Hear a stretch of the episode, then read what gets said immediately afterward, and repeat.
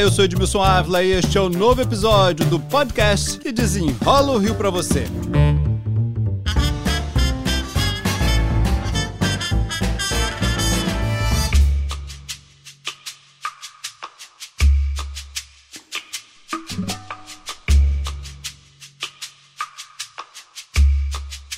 Gente, a Lagoa Rodrigo de Freitas vai aumentar.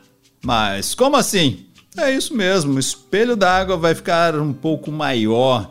Quem desenrola esse assunto pra gente é o biólogo Mário Moscatelli, que é o coordenador desse projeto, a quem eu já agradeço pela participação. Vamos lá, vamos explicar o que, que representa isso, o que é aumentar a Lagoa Rodrigo de Freitas. Um breve histórico. Em 100 anos, a Lagoa Rodrigo de Freitas encolheu praticamente a metade da sua área original. Então, só para a gente ter uma ideia, as margens originais iam até a Rua Jardim Botânico, ocupavam o hipódromo da Gávea, ocupavam o Flamengo, ocupavam a selva de pedra. Então, o crescimento urbano foi aterrando, foi engolindo a lagoa e ela chegou ao tamanho que chegou hoje.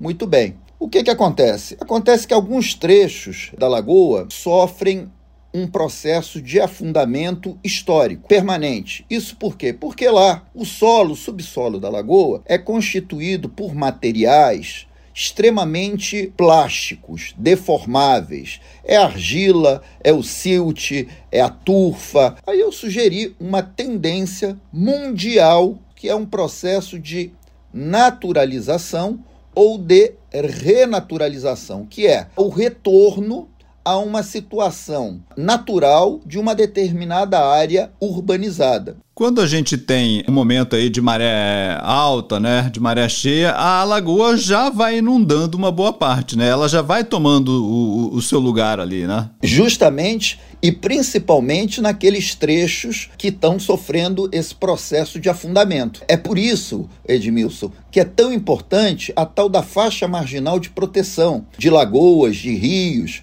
que praticamente ninguém respeita, né? Que é uma área onde esses corpos d'água normalmente eles se expandem durante períodos de chuva forte ou de uma maré mais intensa. Isso daí é estratégico tanto para o aspecto ambiental quanto para o aspecto urbanístico, para não invadir áreas urbanizadas. Infelizmente, essa novidade da faixa marginal de proteção está custando a pegar, né? porque são áreas que normalmente são visadas para o crescimento urbano desordenado ou para outras atividades que, do ponto de vista ambiental, são completamente destituídas de qualquer finalidade positiva e são, do ponto de vista legal, criminosas. Agora, como é que vocês vão atuar? Detalha pra gente os trechos e o que é que vocês vão fazer? Tem que dragar novamente a lagoa, esse trecho que foi aterrado? Tem que tirar tudo de novo ou não? A natureza vai, vai avançando? O que a gente está fazendo nesse momento é aquela etapa de adequação ambiental, ou seja, é o acerto topográfico. Dependendo da topografia que a gente cria, a gente cria condições para espécies vegetais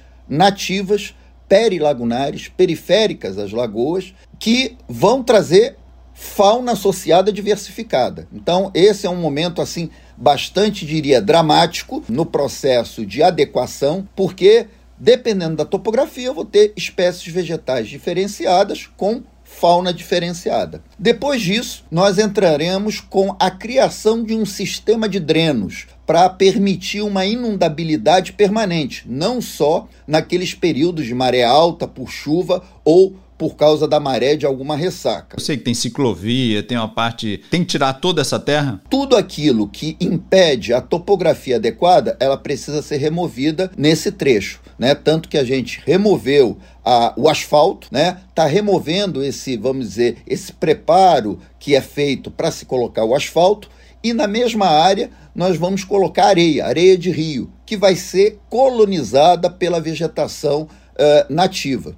Isso vai acontecer tanto em frente ao Parque do Cantagalo, que é o trecho que está afundando, quanto em frente ao Parque dos Patins, que é outro trecho que sofre do mesmíssimo problema. Depois do leilão da SEDAI, nós tivemos uma nova concessionária, né? E essa concessionária passou a cuidar ali do esgoto que é jogado na lagoa, para deixar, enfim, a lagoa finalmente longe de esgoto. Qual a situação que nós temos agora e qual é o nosso futuro para a Lagoa Rodrigo de Freitas? Somos de uma época em que as galerias de águas pluviais, pluvial é chuva, água de chuva, eram utilizadas de forma quase que sistemática como rede de esgoto. Né? A Lagoa Rodrigo de Freitas, lá pela década de 80, era um pinico, né? e não por outro motivo, as mortandades de peixe eram sistemáticas, periódicas. E veja bem que coincidência. A partir do momento que no início desse século foram tomadas algumas medidas, né, em termos de colocação para funcionar aquilo que não estava funcionando, as mortandades deram um hiato, né? Houve uma suspensão que depois voltou a acontecer. Por quê?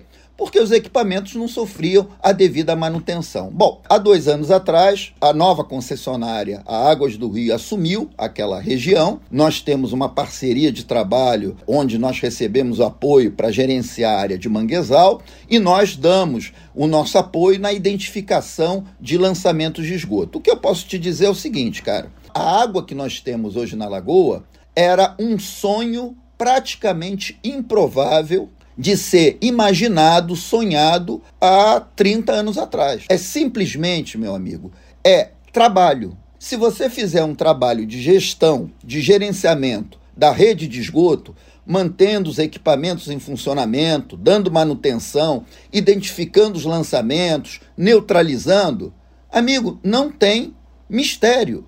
É só trabalho. Infelizmente, a Lagoa, a Baía de Guanabara, o sistema lagunar de Jacarepaguá chegaram ao ponto que chegaram porque o trabalho não era executado de forma séria.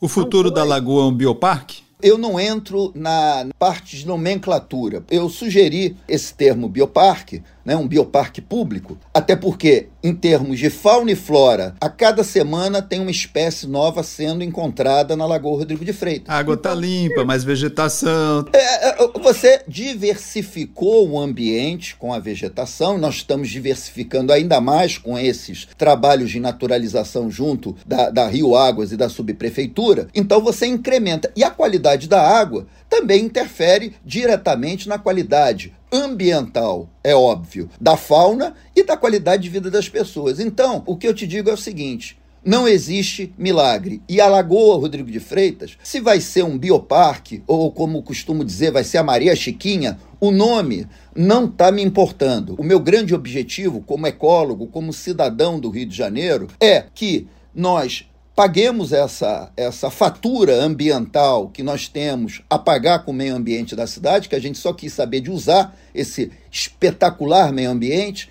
e agora nós temos, tecnicamente, temos vontade política, nós temos empresas interessadas em virar esse jogo da degradação. Portanto, a Lagoa Rodrigo de Freitas é um exemplo é um fato, está na cara de todo mundo, de milhares de pessoas que frequentam a Lagoa Rodrigo de Freitas, que é possível a recuperação, a recuperação não só ambiental, mas econômica de ecossistemas historicamente degradados. A Lagoa, se não é bioparque, Maria Chiquinha, o que for, a biodiversidade está sendo incrementada, isso é fato, e quem está saindo ganhando, além da fauna e da flora, são os moradores, é a qualidade de vida da população.